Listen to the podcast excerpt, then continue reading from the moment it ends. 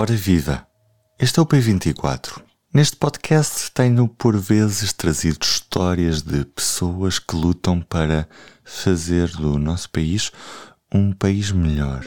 Histórias de pessoas individuais ou de associações que contribuem de certa maneira para melhorar as condições de vida dos portugueses. É precisamente sobre jovens e o acesso ao mercado de trabalho que falamos hoje. Vamos conhecer o nosso convidado. Meu nome é Mário Rui, eu sou, de, sou o diretor de programas da, da Fundação Ajuda Ação em Portugal.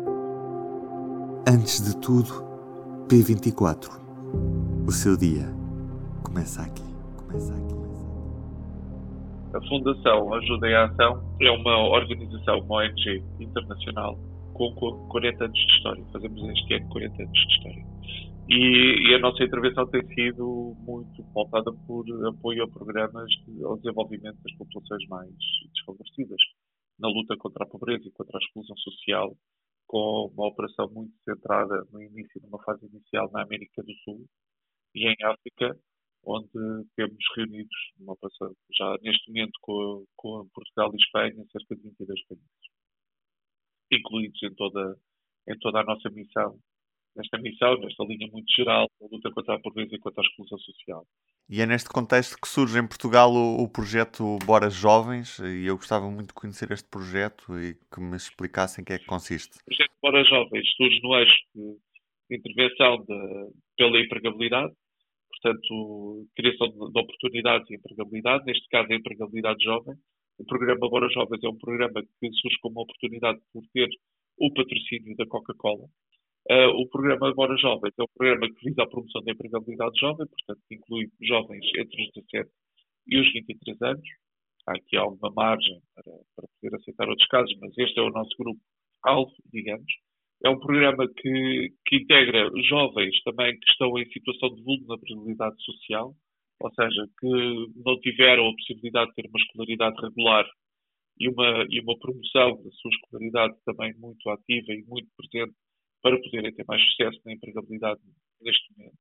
E, portanto, foram jovens que tiveram, de alguma forma, um percurso escolar acidentado, oriundos de meios sociais desfavorecidos, onde, por exemplo, a realidade da escola não é uma realidade muito presente, é mais a realidade até quase da sobrevivência. São pessoas que vivem no regime, uh, que vivem um bocado a ganhar o dia a dia, sustentar famílias numerosas, e, portanto, jovens que vêm deste meio, como também é sabido, não são jovens que têm um empoderamento muito grande, porque dentro das suas casas também se falou sempre foi como é que nós vamos viver amanhã, como é que nós pomos refeição na mesa, e não tanto o sucesso escolar ou, ou a, continua, ou a manutenção dos estudos, foram valores que tiveram muito presentes. E, portanto, o que nós estamos a fazer é acompanhar estes jovens que estavam em situação de exclusão já.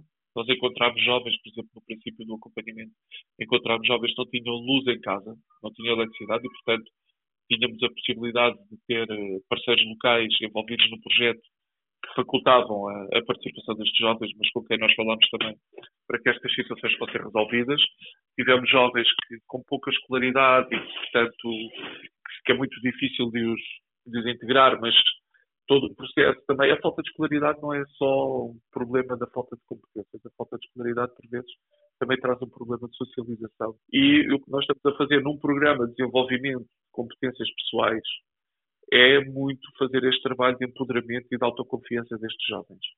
Nós encontramos jovens, por exemplo, no princípio, o processo é um processo de 20 a 20 sessões, divididas eh, entre sessões de acompanhamento em grupo, pequenos grupos de 5 até 7 elementos, e depois temos um grupo também de ações eh, de acompanhamento individual, e, portanto, temos nesta fase do trabalho em grupo, passamos muito, uh, falamos muito sobre comunicação, a importância da comunicação, a importância do mercado de trabalho, como é que o mercado de trabalho está organizado.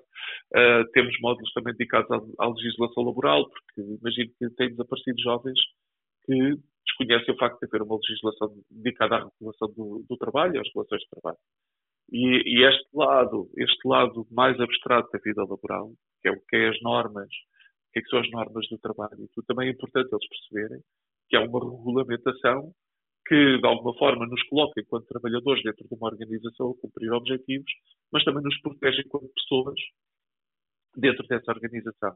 Durante quanto tempo é que estes jovens vão ser acompanhados? Estes jovens são acompanhados durante 20 sessões, portanto, digamos que durante um mês têm um acompanhamento muito próximo por parte das técnicas. E depois desta, desta fase inicial, há alguma perspectiva de, de vocês os apoiarem a arranjar um estágio, a arranjarem mesmo, ou a integrarem-se numa empresa? Como é que funciona esse processo? O processo, o processo está todo criado para depois, na fase, no final das 20 sessões, nós também nos constituímos como mediadores para a integração no mercado de trabalho. Ou seja, nós queríamos, o nosso objetivo final não é só dar formação a este grupo, mas que eles no final consigam integrar no mercado de trabalho. Nós queremos mesmo e só e, e, e trabalhamos muito para que eles consigam um, um posto de trabalho que podemos lhe chamar estágio, mas o que regula a integração deste, deste trabalhador é o contrato de trabalho. Temos sempre aquela fase inicial que qualquer trabalhador tem, não é? Ter um tempo de experiência.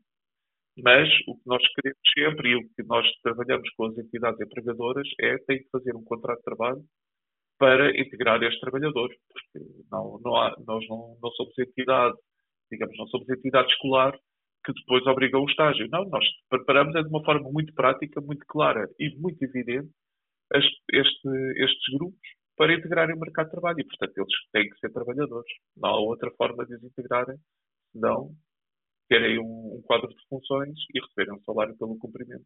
A ideia é este programa repetir-se por mais tempo ou isto será apenas este grupo inicial de jovens e o programa acaba depois destas 20 sessões iniciais?